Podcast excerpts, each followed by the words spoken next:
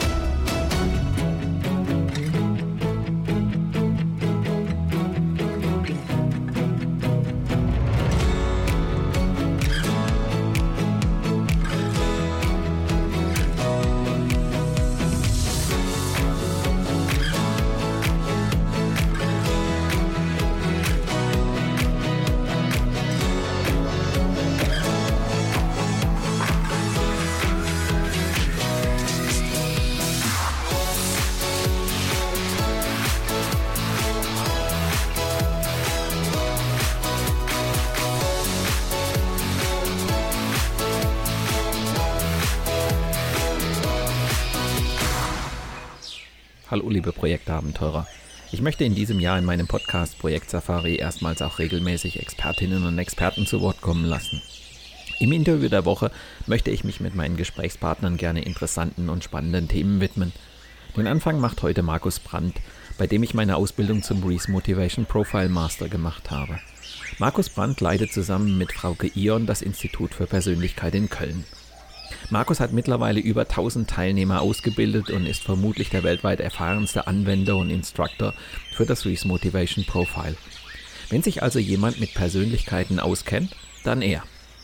Ich möchte mit Markus über verschiedene Persönlichkeitsprofile und deren Anwendung sprechen und warum er den Mensch in den Mittelpunkt seiner Betrachtung gerückt hat. Du bist gespannt darauf, wie man Persönlichkeitsprofile in der Arbeit mit Teams und in Projekten nutzen kann dann lehn dich zurück und lass dich inspirieren von der 71. Folge meines Projekt Safari Podcasts.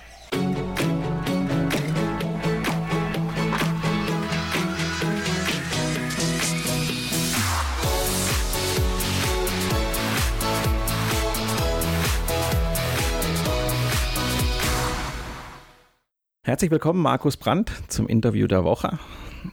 Markus, du hast mit der Frauke zusammen das Institut für Persönlichkeit gegründet. Mhm. Ähm, das heißt, ihr beschäftigt euch mit Persönlichkeitsprofilen.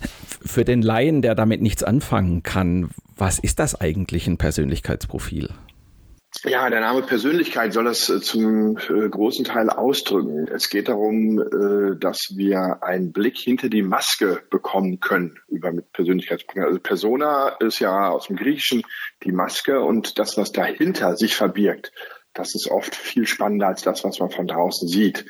Also beispielsweise, was sind deine Werte?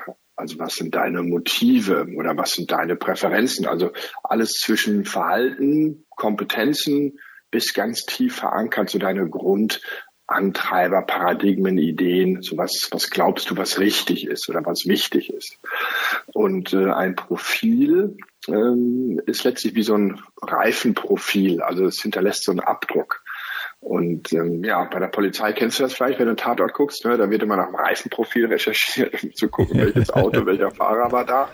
Und das können auch Persönlichkeitsprofile machen. Also das sind meistens wissenschaftlich fundierte, also testtheoretisch sehr wertig entwickelte Fragebögen, nicht zu verwechseln mit dem Kram, das man aus der Brigitte, Petra oder Physik kennt, sondern steckt viel Wissenschaft hinter, ähm, sind in der Regel selbst Auskunftsbögen, die Menschen ausfüllen und dann nach einer objektiven, also einer statistisch sauberen Auswertung schwarz auf weiß, naja, meistens ist es bunt, ähm, eine Information bekommen, wer sie denn sind. Und das ist oft zu unterscheiden zwischen dem, was ich glaube, wer ich bin, also das ist so, wenn du Leute fragst, wie bist du so drauf, ne, dann kriegst du ja auch eine Antwort.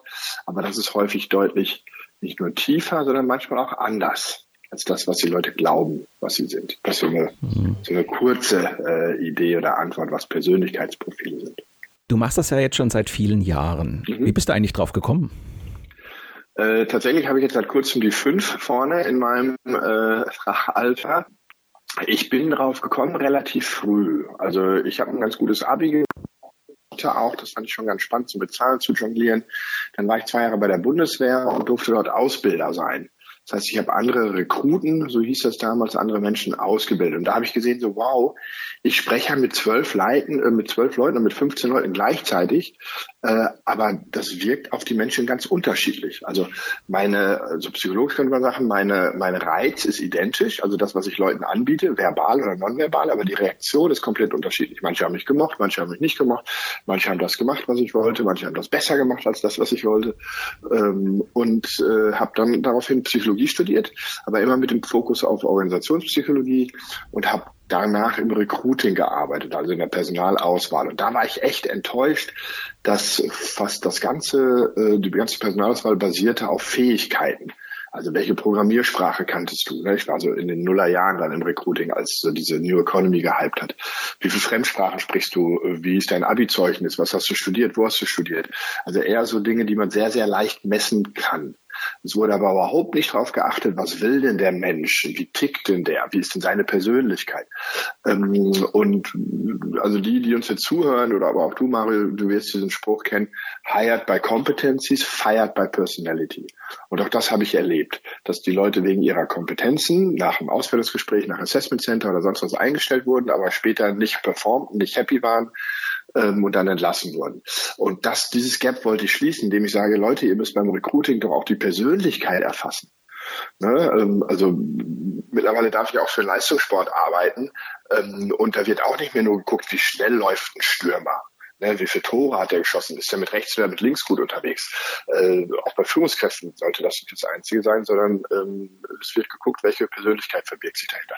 Und das ist so ein bisschen meine Story. Ne? Also, dass ich bei der Bundeswehr das selber erlebt habe, ganz früh eine Führungskraft gewesen, unterschiedliche Reaktionen bei Menschen erlebt, dann das Studium draufgepackt. Ich habe vorhin Mathe erwähnt, ich habe Testtheorie, also Testentwicklung als Schwerpunkt gehabt im Studium, habe mit Kienbaum zusammengearbeitet und Persönlichkeitsfragebögen, Managementfragebögen entwickelt und bin dann ähm, 2000, äh, also Mitte der 2000er habe ich mich dann selbstständig gemacht mit dem Institut für Persönlichkeit, was ich heute mit Frauke Ion leite, die aus der Praxis kommt. Die war wirklich vom Tellerwäscher zum Hoteldirektor und mit Sonja Wittig, auch ganz wichtig bei uns im Team, äh, die auch schon seit 15 Jahren am Markt ist, als, als Trainer, als Coach. Und so ergänzen wir uns und haben das Thema Persönlichkeit. Und hier vielleicht noch ein schönes Wortspiel, Persönlichkeitsentwicklung in den Mittelpunkt gestellt. Ähm, Entwicklung verstehen die meisten Menschen daraus, ich muss irgendwie Karriere machen. Ne? Wir verstehen entwickeln aber mit so einem Bindestrich dazwischen, also ent Bindestrich wickeln. Und das bedeutet für uns, dass wir Persönlichkeit auswickeln.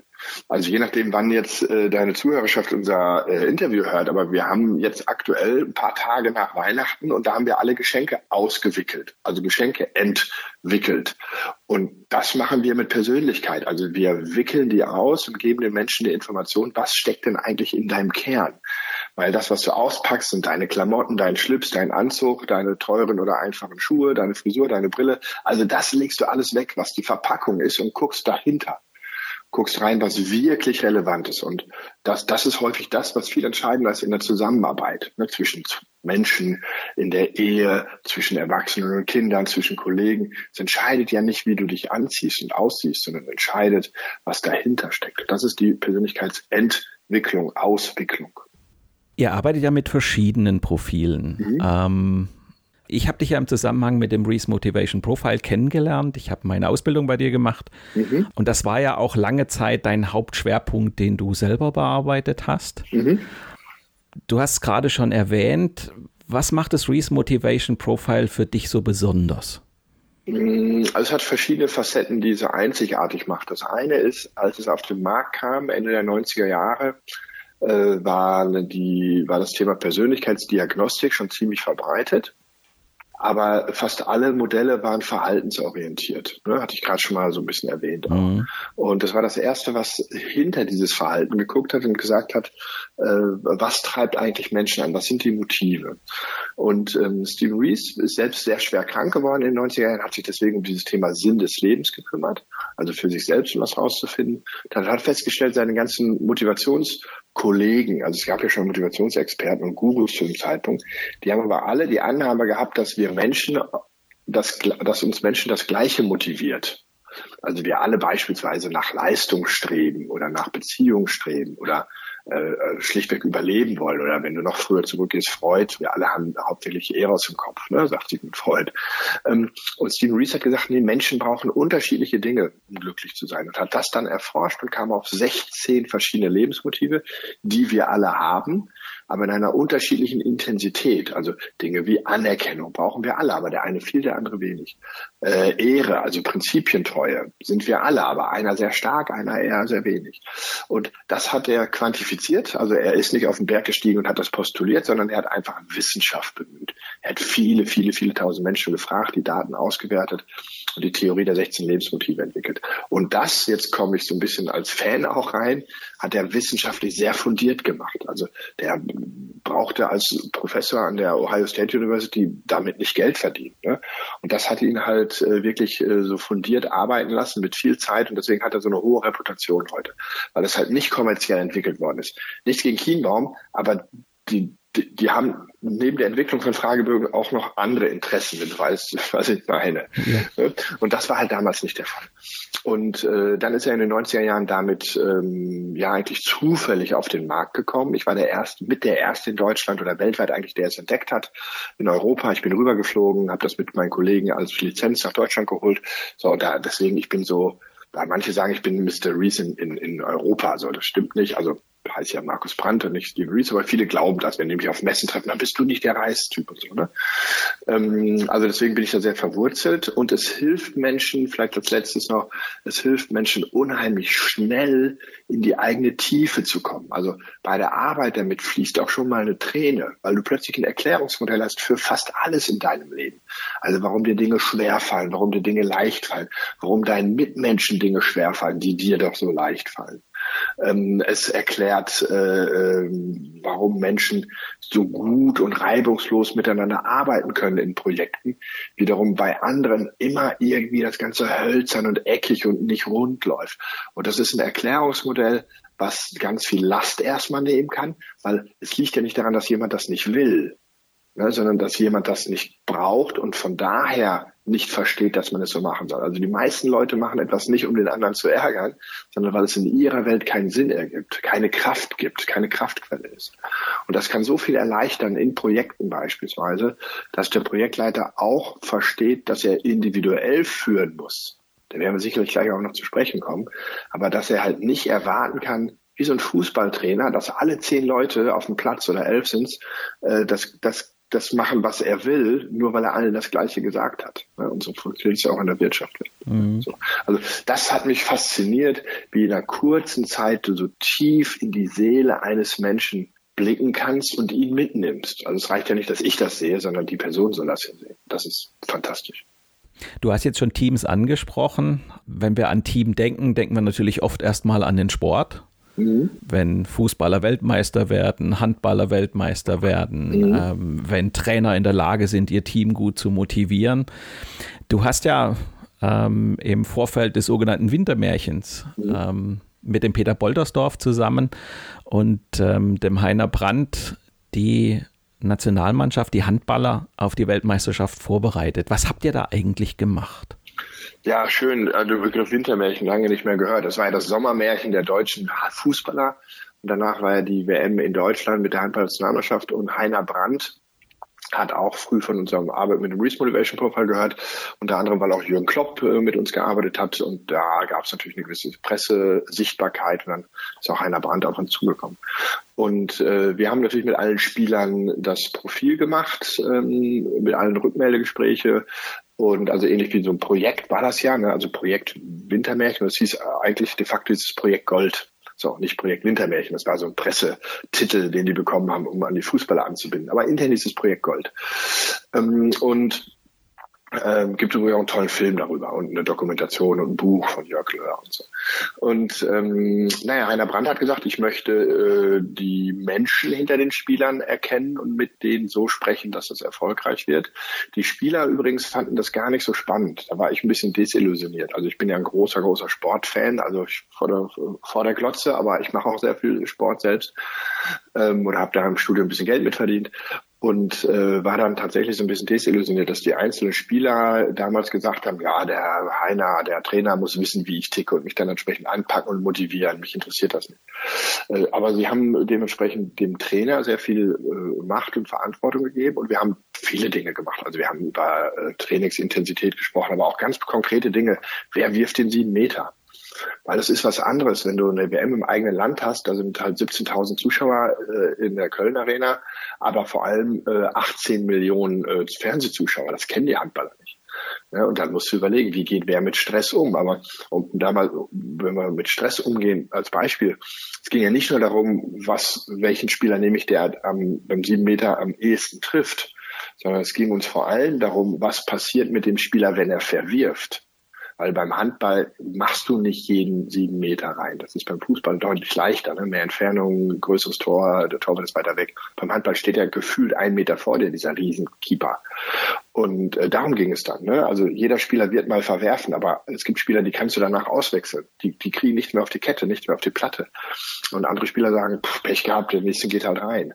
Und das waren so Kriterien. Ne? Es ging auch darum, wir hatten bei der WM früh Verletzungspech. Wen, wen nehmen wir rein? Also wer aus der Bank ist in der Lage, die Mannschaft zu ergänzen, die Mannschaft zu führen, weil wirklich zwei Führungsspieler ausgefallen sind. Es ging uns darum, dass ein Spieler dabei war, der wäre wirklich, wirklich ein guter Spieler, systemrelevant könnte man sagen, oder alternativlos. Aber die Mannschaft hat ihn gehasst und er hat gesagt, lieber Trainer, nimm den Spieler raus, der stört uns 24 Stunden am Tag. Der Trainer hat das nicht gemacht, sondern wir haben über das Reisprofil dann auch eine Teamentwicklungsmaßnahme natürlich gemacht, ne, wo unter anderem jeder Spieler mal von sich und seinem Profil erzählt hat. Und dieser Spieler, dessen Namen ich jetzt nicht sage, ähm, war äh, sehr besonders von seinem Profil her. Ne? Und die, die, die Mitspieler haben sich immer gestört, weil er war so ein Einzelgänger, der hat Aktionen nicht abgesprochen. Der saß im Mannschaftsbus hinten, letzte Reihe, Sonnenbrille, Cappy auf und äh, Schal übers Gesicht quasi und wollte mit den anderen nicht auf, auf Fahrten. Die haben saßen dann vorne, haben Skat gespielt, Doppelkopf gespielt äh, und solche Geschichten haben, haben gelacht. Also die Handballer sind recht locker im Umgang miteinander. Und der saß immer letzte Reihe hinten und sagt, ihr könnt mich mal. Die Spieler fühlten sich von dem degradiert reagiert. Du bist dir wohl zu fein, mit uns Karten zu spielen. Ja, solche Dinge kamen. Mhm. Und dann kam aber über dieses Profil raus, dass der Spieler die anderen Spieler gar nicht abgewertet hat, sondern dass er dieses komische Verhalten für die anderen komisch, für ihn natürlich nicht, gezeigt hat, weil er Ruhe brauchte im Sinne von Rückgezogenheit. Der hat wortwörtlich gesagt, Leute, mein größtes Dilemma ist, dass ich etwas sehr gut kann, womit, wobei wir andere Menschen brauchen. Ich wäre am liebsten ein Alleinsportler geworden. Warum bin ich nicht Leichtathlet geworden oder Fahrradfahrer geworden? Warum musste ich Handballer werden, der ständig sechs bis 15 andere Menschen braucht? Das ist mein Urproblem. Mhm. Und dann war denen klar, wow, der zieht sich nicht zurück, weil wir doof sind, sondern der zieht sich zurück, weil er sich zurückziehen muss, um überhaupt später zu performen. Das, die, dann haben sie das verstanden, haben die den Platz gelassen. Dann hat er als Einzelner ein einziger ein Einzelzimmer gekriegt. Der hat, die haben die letzte Reihe reserviert. Der durfte, äh, also er hat ein paar Privilegien bekommen, weil die Mannschaft gesagt hat, wenn du das brauchst, dann kannst du das haben, wenn du danach performst, wenn es darauf angeht. Also das ist auch eine Idee von einem High-Performance-Team, Individuen zu erkennen und so sein zu lassen, wenn es nicht der Mannschaft schadet.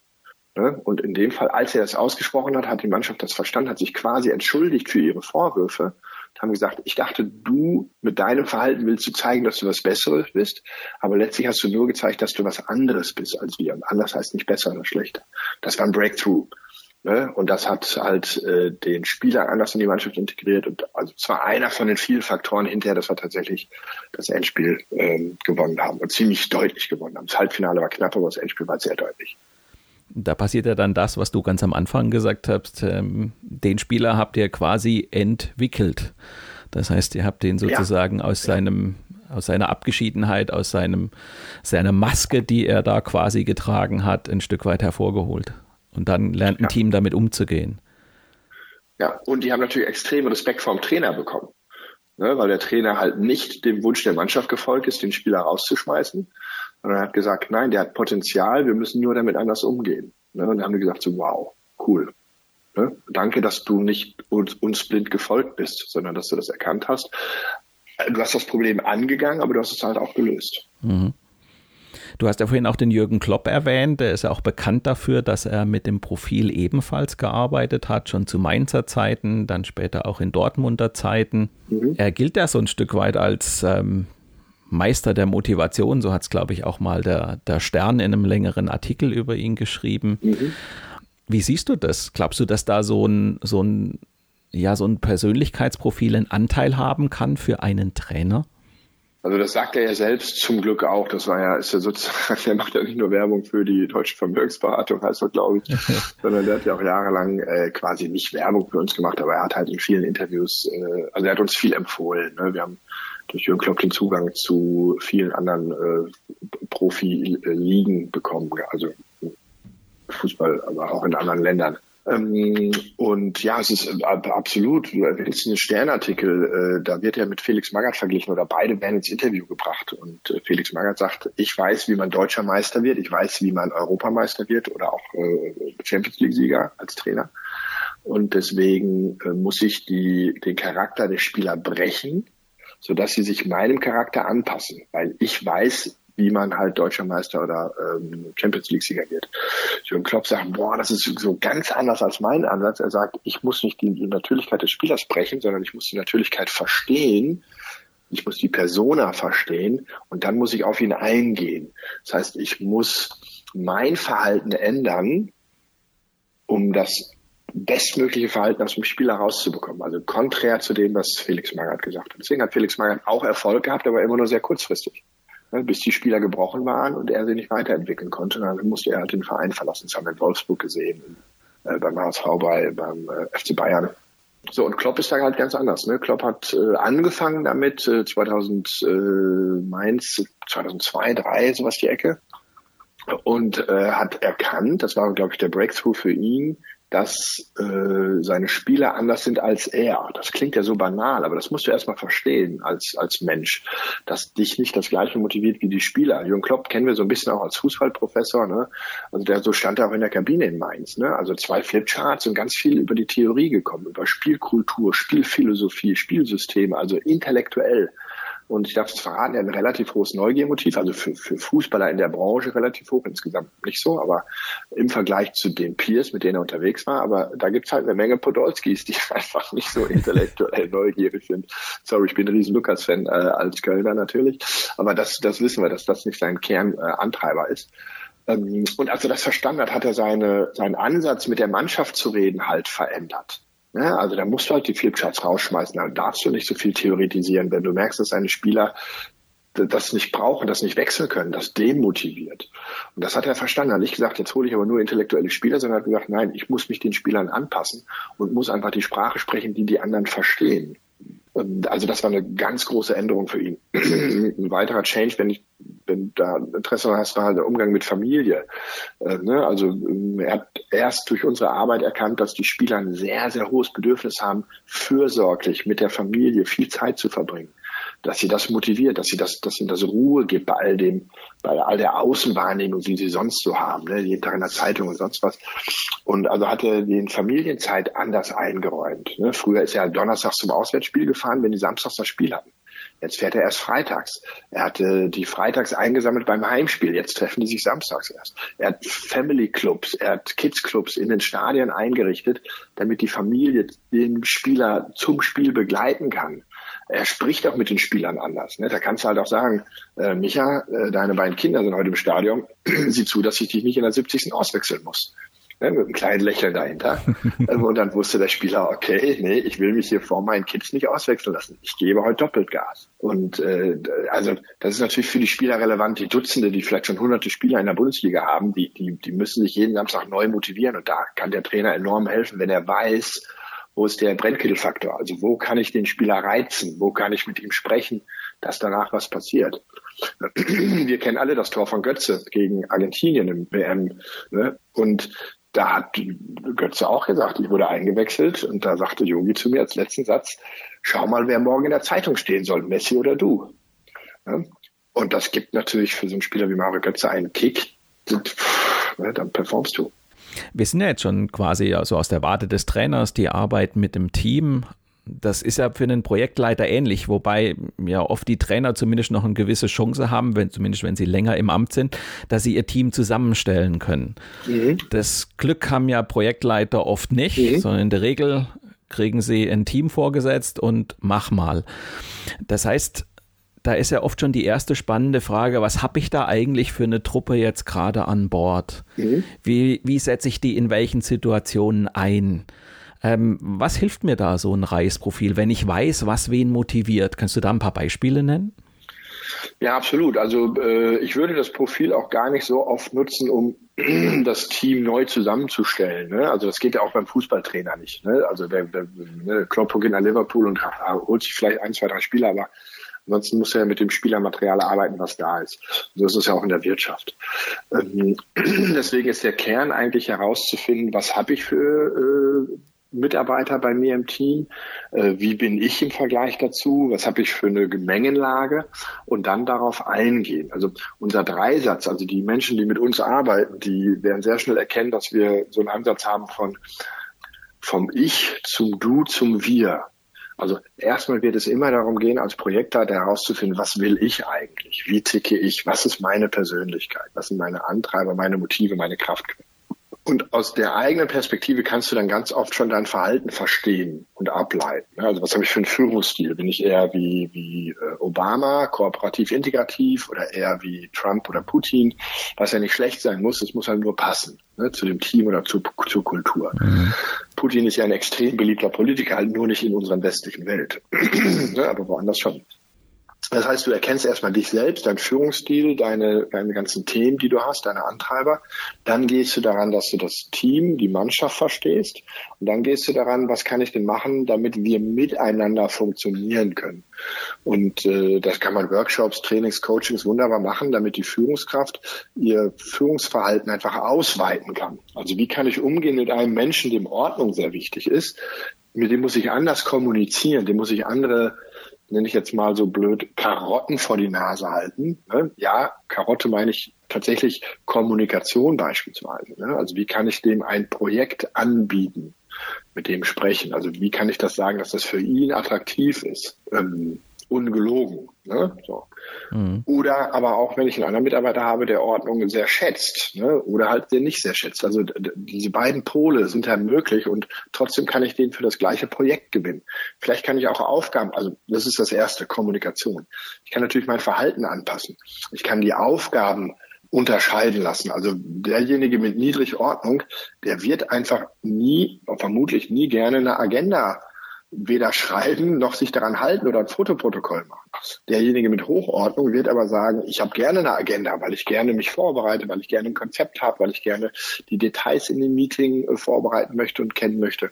Und deswegen kann man nicht sagen, wir arbeiten immer ohne oder immer mit Agenda, sondern wir müssen gucken, wem liegt das und wie, welche Relevanz machen wir da drauf, wer, wer äh, fokussiert sich darauf, wer kriegt das als Aufgabe und so weiter und so fort. Also ähm, Anerkennung ist ein weiteres ganz, ganz wichtiges Thema. Ne? ne, innerhalb von Teams. Wer braucht Anerkennung, also Lob äh, beispielsweise oder aber auch Schutz vor Kritik anderen und wem ist es total egal? Also wer, wer, wer motiviert, wenn du ihm Fehler aufweist? Also wer lässt sich motivieren, indem ich ihm Fehler aufweise und wer ist total demotiviert, wenn ich Fehler aufweise? Das lässt sich aber lernen. Ne? Also es lässt sich lernen, jemanden auf Fehler hinzuweisen, ohne ihm Fehler zu zeigen. Ne? Also beispielsweise, indem du Lob in Aussicht stellst. Ne? Also, lieber Mario, das war ein tolles Interview. Wenn du das nächste Mal äh, mehr Fragen stellst und deinen Interviewgast nicht so lange reden lässt, wäre es noch besser. Ne? Mhm. Das ist ja eine Form von Kritik, die eher Lob in Aussicht stellt. Man könnte aber auch sagen, boah, der hat ja viel zu viel lange, viel zu lange gelabert, Mario, der ist ja voll aus den Händen geglitscht. So, da, da, dann wäre das eine sehr frontale Kritik und den einen motiviert das eine, den anderen das andere. Also du kannst deinen Sprachstil sehr dein, dein Projektmitarbeiter anpassen und wirst ganz andere Ergebnisse kreieren, weil es einfach auch schneller ist. Du musst ja nur das Richtige sagen und nicht zehnmal das Falsche. Also wir würden eine solche Zeit sparen als Führungskraft, als Projektleiter, wenn du nicht mehr machst, sondern wenn du die Dinge richtig machst.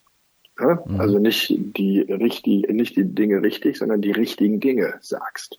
Das würde so effektiv sein, dass das, also dass viele Leute, die einmal damit angefangen haben, Klopp ist ja nur ein Beispiel, damit aber nicht mehr aufhören.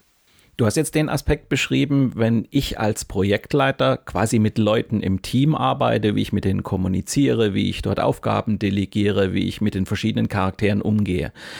Das Reese Motivation Profile gibt mir aber auch die Möglichkeit, sozusagen im Team, also dieses Untereinander, also Teamarbeit ist ja nicht nur die Frage, wer führt das Team und wer leitet es an, sondern wie interagieren die auch untereinander. Mhm. Du hast es vorhin schon mal angedeutet, wie geht in so einer Handball-Nationalmannschaft man mit so einem Außenseiter um? Also da sind ja Konfliktlinien vorgezeichnet. Was macht so ein Reese Motivation Profile an so einer Stelle? Also es ist extrem wichtig, weil es ja Reibungsverluste minimiert ne? oder die berühmte Konfliktlinien darstellt. Ähm, letztlich habe ich bei den Handballern das Beispiel ja auch gebracht, weil dort ja eigentlich nicht der Trainer den Konflikt gelöst hat, sondern die Spieler ja untereinander. Ne? Klar hat der Trainer einen Moderator eingekauft und so und dann haben aber die, ja die Spieler über sich gesprochen, so eine Art auch Pflegeanleitung oder Gebrauchsanleitung geschrieben. Damit war den anderen Spielern klar, okay, ich muss den Spieler XY so anfassen, äh, dann, dann, dann kann er performen oder dann, dann nervt er nicht mehr. Also es braucht nicht die Hierarchie. Das Ganze geht auf Augenhöhe, wenn die Leute über sich mehr Bescheid wissen und zwar mit dem Reese Motivation Profile eine gemeinsame Sprache im Team auch haben. Also wir haben ja 16 Motive und hinterher gehen die Leute nur noch, also nicht nur noch, aber sprechen sowas wie, ach, da kommt wieder dein Anerkennungsmotiv rein dann wissen Sie, damit ist gemeint, da, da, da ist er vielleicht unsicher oder da braucht er die extra Streicheleinheit oder sowas. Ne? Oder Achtung, niedrige Ordnung. Ne? Dann wissen die anderen, okay, jetzt müssen wir hier die Details besonders betrachten, weil er das nicht machen wird. Oder ja, ja, du und dein Machtmotiv. Ne, dann wissen wir, der ist vielleicht nicht unbedingt der Profi, aber er hat das Bedürfnis, bei Dingen mitzureden. Also man zieht es äh, plötzlich, mh, na, man bekommt den Grund, warum jemand was sagt. Und dem kannst du dann eine besondere Relevanz geben oder aber auch einfach mal im Raum stehen lassen, weil es nicht unbedingt hilfreich jetzt ist, sondern weil es wichtig ist zu verstehen, aus, aus welchem Sendungsbedürfnis der andere das gesagt hat. Mhm. Das ist halt diese ganz spannende Komponente. Du hast ja natürlich auch Beispiele Sprich, ähm, Kunden, mit denen du konkret im, im Zuge der Projektarbeit auch gearbeitet hast.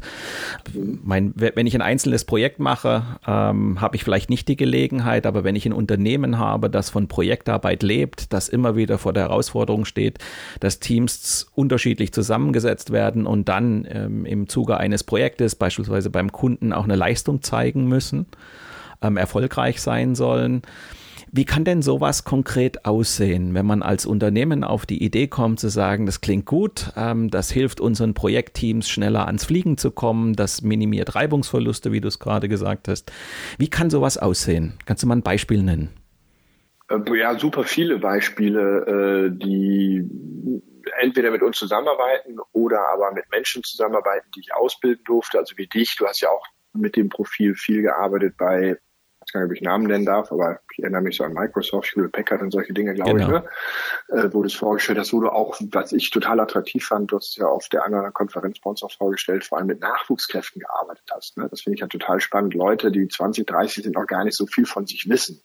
Auch wie, wie schnell die da in so eine äh, tiefere Selbstkenntnis kommen und dann ihr Leben, was sie noch vor sich haben, deutlich ja, zufriedener eigentlich leben können. Ähm, aber unabhängig von diesen Nachwuchskräften, also ich erinnere mich an ein Projekt sehr, sehr gerne, weil das auf so einem hohen Niveau schnell war. Das war äh, McKinsey. Die werden als Berater ja sehr bekannt sein, denke ich. Und äh, McKinsey äh, hat damals äh, immer mit dem MBTI gearbeitet ähm, und haben gesagt, wenn wir so ein Projektteam zusammenstellen, also zehn Leute, die jetzt, keine Ahnung, ein halbes Jahr bei der Deutschen Bank irgendwie ein Projekt machen, dann sollen die sich möglichst früh untereinander gut kennenlernen, damit sie da schnell performen. Ähm, und als sie dann das Reese Motivation Profile kennengelernt haben, haben sie gemerkt, wow, das ist ja noch viel effektiver, weil es viel mehr als Verhalten erklärt, nämlich viel mehr die Bedürfnisse, die dahinter liegen. Ähm, und letztlich haben sie dann, also zumindest habe ich die Düsseldorfer ein Stück weit Learning Development betreut, ähm, die haben dann die Projektteams einen halben Tag, also bevor das Projekt gestartet hat, einen halben Tag intern zusammengebracht. Äh, alle Mitarbeiter haben das äh, Reese-Profile äh, ausgefüllt, haben ein Rückmeldegespräch bekommen haben dann innerhalb der geschlossenen Gruppe sich überlegt, wer, wie sind wir, also so eine Kurzvorstellung. Also da, da sagt man halt nicht, hallo, ich bin Martin, 18 Jahr, äh, 38 Jahre, habe IT studiert und spreche Französisch und Spanisch. Das ist nicht so relevant, wenn ich jetzt zur Deutschen Bank gehe. Das ist selbstverständlich, dass sie alle besondere Skills haben, sonst würden sie nicht bei McKinsey arbeiten. Sondern die sind reingegangen, haben gesagt, okay, die zentralen Kraftquellen, Lebensmotive für mich ist das Thema Macht, Unabhängigkeit und körperliche Aktivität. So, was heißt das? Ja, ich habe gerne die und die Rolle, die und die Aufgabe, das und das mache ich gerne beim Kunden, das ist meine Persönlichkeit, dazu bin ich authentisch. Aber auch, ich brauche äh, jeden Tag mindestens einmal 45, 60 Minuten Sport. Und wenn ich weiß, dass wir heute bis 23 Uhr wieder beim Kunden sitzen, dann seid nicht sauer, wenn ich um 17 Uhr abhaue, eine Stunde äh, mich aufs Rad schwinge, in die Muckibude gehe, äh, was auch immer mache, und dann bin ich 18.30 gut gelaunt wieder zurück im Büro bin. Jemand anders sagt, ich habe ein hohes Familienmotiv. Das heißt, ich muss jeden Tag mindestens zwei Stunden mit meinen Kids sprechen und mit den Hausaufgaben machen und äh, dann bin ich aber danach wieder im Büro. Und also all dieses Wissen voneinander hilft halt sofort extrem schnell ins Miteinander zu kommen. Äh, ja, oder ein, ein Beispiel, was mir gerade aufpoppt ein, äh, wir haben in einem Unternehmen gearbeitet, haben ganz viel Teamentwicklung dort gemacht also viele, viele hundert Profile. Und im Durchschnitt, ich kann mir dann immer so die gesamten Profile als Durchschnitt angucken, war das Familien, also das Streben nach Familie sehr hoch, das Streben nach körperlicher Aktivität sehr niedrig. Ich hatte aber eine Kundin, bei der war das genau umgekehrt. Ne? Also die hat gerne Sport getrieben, aber für die Familie nicht so wichtig. Und dann hatte sie oft in Meetings gesagt, Leute, ich muss heute um fünf Uhr raus, egal wie lange wir hier labert, ich muss zum Volleyball. Und dann haben die Kollegen immer gesagt, boah, äh, äh, blöder Volleyball scheint ja wichtiger zu sein als hier unsere wichtige Strategiekonferenz. Das kann doch gar nicht sein. Dann haben wir mal auf die rumgeschimpft. Dann mit dem Thema kamen sie zu mir in so ein Coaching und gesagt, das nervt mich total, dass die mich alle immer dissen, nur weil ich Sport treibe und die halt faul sind. Und dann habe ich ihr den Vorschlag gemacht, gehen Sie doch mal rein ins nächste Meeting und sagen, Leute, ich muss um fünf Uhr abhauen, weil ich meine Tochter zum Volleyball fahren möchte. Und sofort haben alle gesagt, ja klar, kein Problem, fahr doch schon um halb fünf, dann kommst du nicht zu spät, die soll ja da nicht warten und, und, und, und, und. und. Das wenn du etwas für deine Tochter machst, hatten die anderen da volle Akzeptanz für, wenn du es für dich selber machst, gar nicht. Ne? Und so hat sie das System verstanden und hat auch mit den Leuten darüber gesprochen. Und hinterher haben die verstanden, dass das ja eigentlich für das Team genau das Gleiche ist, ob sie für ihre Tochter fährt oder alleine fährt. Und sie musste dann nicht lügen. Sie hat nur einmal diesen Weg gegangen und hat danach gesagt, Leute, nicht meine Tochter, sondern ich. Und das ist mindestens genauso wichtig. Ja, haben wir ja verstanden. Okay, Melanie, hau ab. Tschüss. Ich schreibe Protokoll für dich, ich schick's dir. Mhm. Weißt du, also, das haben die untereinander als Team dann gebacken gekriegt, äh, aufhören, also Verständnis füreinander zu haben. Dann lass uns zum Ende der Sendung nochmal sozusagen draufblicken. Ähm, was würdest du einem Projektleiter, jemand, der mit Teams arbeitet, was würdest du ihm als Survival-Tipps mit auf den Weg geben? Gerade vor dem Hintergrund, dass wir jetzt sehr viel über Persönlichkeitsprofile gesprochen haben. Äh, ja, deine bekannten Survival-Tipps äh, für Safari-Begleiter. Ähm, also ich glaube, ein ganz zentraler Tipp ist ähm, der alte griechische Spruch schon, werde der du bist. Also hör auf, äh, zu, darüber nachzudenken oder zu glauben, zu wissen, wer du bist, sondern beschäftige dich mit dir selbst.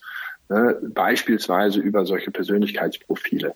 Die muss man ja nicht immer ankreuzt, da muss ja auch nicht mehr viel Geld fließen, sondern beschäftige dich mit der Grundidee, ne? mach Selbsteinschätzung, frag deine Leute und sowas. Aber, oder mach einfach diese Fragebögen. Ne? Kann man sich ja auch an dich wenden, du bist ja auch mit verschiedenen Profilen unterwegs. Also Tipp Nummer eins werde, wer du bist. Tipp Nummer zwei ist, ähm, verwechseln nicht Motivation von Volition. Ne? Achtung, hier Fremdwort. Motivation ist das tatsächlich, was tief in dir ist, also was dich motiviert, was deine Kraftquellen sind. Das, was wir im Reese Profile messen. Volition ist das, was du glaubst, was du willst. Also das ist eher so deine Willenskraft. Da sprechen wir vom Schweinehund. Also versuch nicht jeden Tag deinen Schweinehund zu überwinden, sondern versuch Dinge zu finden, wo dein Schweinehund total klein und still ist. Ne? Also schieb nicht die Volition in den Mittelpunkt, deine Willenskraft, sondern die Motivation, das, was dir leicht fällt. Und dann bist du schnell im Sweet Spot, also wo die Dinge, die du machst, dir total leicht fallen. Und wenn du davon mehr machst, ist das ein echt Unterschied im Leben. Mhm. Das Dritte, ähm, was ich immer wieder erfahre, gerade mit Führungskräften, ist, glaube nicht, dass du die Norm bist.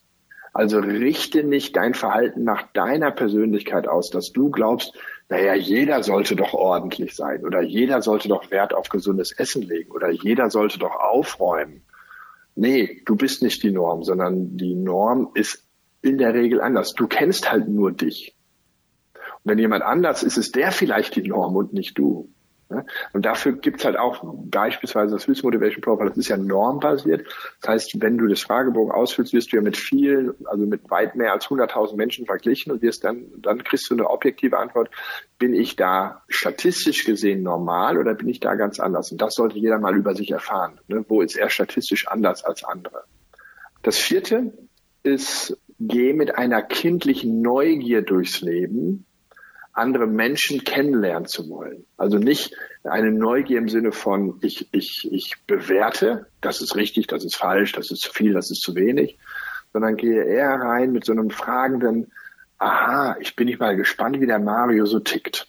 Ohne ihn in eine Schublade stecken zu wollen oder ohne ihn zu bewerten, ob das dann richtig ist, sondern eher wie so ein kleines Kind, das steht mit großen Augen vor dem Mario Neumann und sagt so, was ist denn das für ein Workshopleiter? Boah, groß und dann, ne?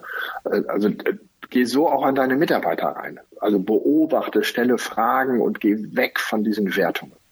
Und das fünfte, war ich bestimmt nicht der Erste, der das hier sagt, ist, sei dir klar, dass Bildung, und das ist, was wir sprechen, Bildung, immer noch die beste Investition ist. Ne? Ich glaube, Benjamin Franklin hat es mal gesagt, aber das war ein schlauer Satz.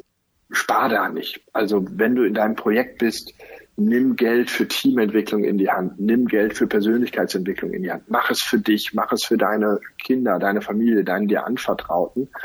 Äh, Leute, investiert daran, euch besser kennenzulernen. Da müsst ihr euch führen können. Jeder hat irgendwie ein großes Interesse, wie funktioniert denn mein Auto oder mein Computer oder sowas. Aber warum interessiert euch nicht dafür, wie die Menschen, die diese Werkzeuge bedienen, das ist, also mich hat das von früher Kindheit an fasziniert ähm, mich wundert es, dass, dass, dass es da noch nicht einen eigenen Fernsehsender gibt, der nur darüber berichtet oder eigene Zeitschriften und noch mehr Bücher. Ja, Markus, dann danke ich dir für die Zeit, die du spendiert hast, dass du uns für die Fragen zur Verfügung gestanden hast. Ich wünsche dir weiterhin viel Erfolg mit deiner Arbeit und ich denke, wir werden weiterhin in Kontakt bleiben. Ich danke dir. Danke, Mario. Danke an die Zuhörer für das Interesse. Wunderbar. Bis bald. Wenn ihr euch für das Reese Motivation Profile interessiert, dann schreibt mir doch eine kurze E-Mail an info@marioneumann.com. Markus Brandt hat mir ein E-Book mit den 16 Lebensmotiven zur Verfügung gestellt, das ich euch gerne weiterleite. Lasst uns zum Ende der Sendung noch einen kurzen Blick auf die nächste Folge werfen. Dort geht es um das Führen von Experten und Spezialisten. Das gilt gemeinhin als besondere Herausforderung. Denn bei aller fachlicher Brillanz gelten sie oft nicht gerade als Teamplayer. Die Bandbreite reicht vom eigenbrötlerischen Einzelgänger bis hin zum arroganten Großkotz. Gleichzeitig hängt die Qualität der Projektergebnisse oft entscheidend von der Zusammenarbeit im Team ab. Wenn du gespannt darauf bist, wie man eher autark agierende Menschen zur Zusammenarbeit bewegt, dann höre doch in der kommenden Woche wieder rein. Oder abonniere einfach meinen Podcast Projekt Safari bei SoundCloud, Spotify oder Apple Podcasts. Dann bleibst du immer auf dem Laufenden. Mit diesem kleinen Hinweis endet die heutige Episode meines Podcasts Projekt Safari. Danke fürs Zuhören, empfehlt mich weiter und bleibt mir auch während der kommenden Episoden treu. Euer Mario Neumann.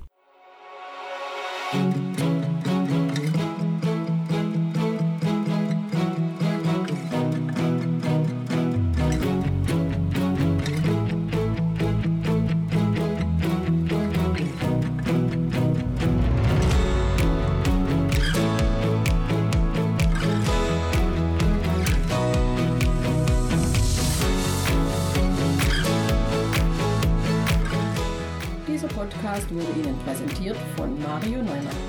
Mario Neumann ist Experte für Projektmanagement. Als Trainer und Coach begleitet er Projektleiter durch alle Phasen ihrer Projekte. Seine Methoden hat er aus der Praxis für die Praxis entwickelt. Effektiv, leicht verständlich und sofort anwendbar.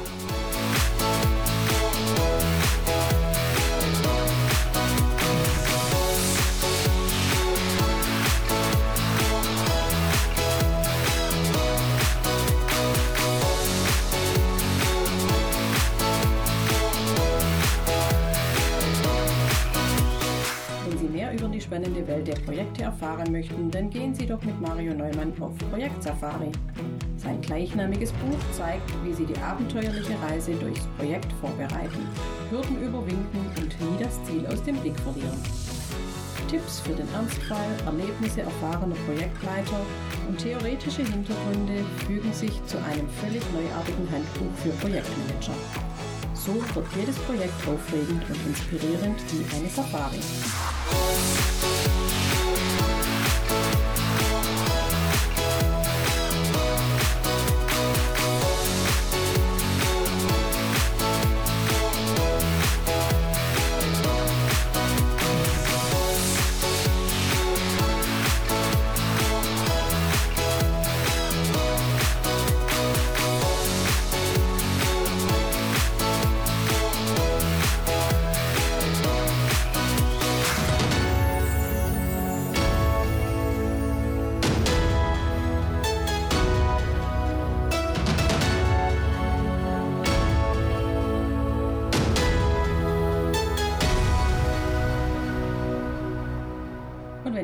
Gefallen hat, dann hören Sie doch wieder rein und empfehlen Sie uns weiter. Ihr Team Mario Neumann.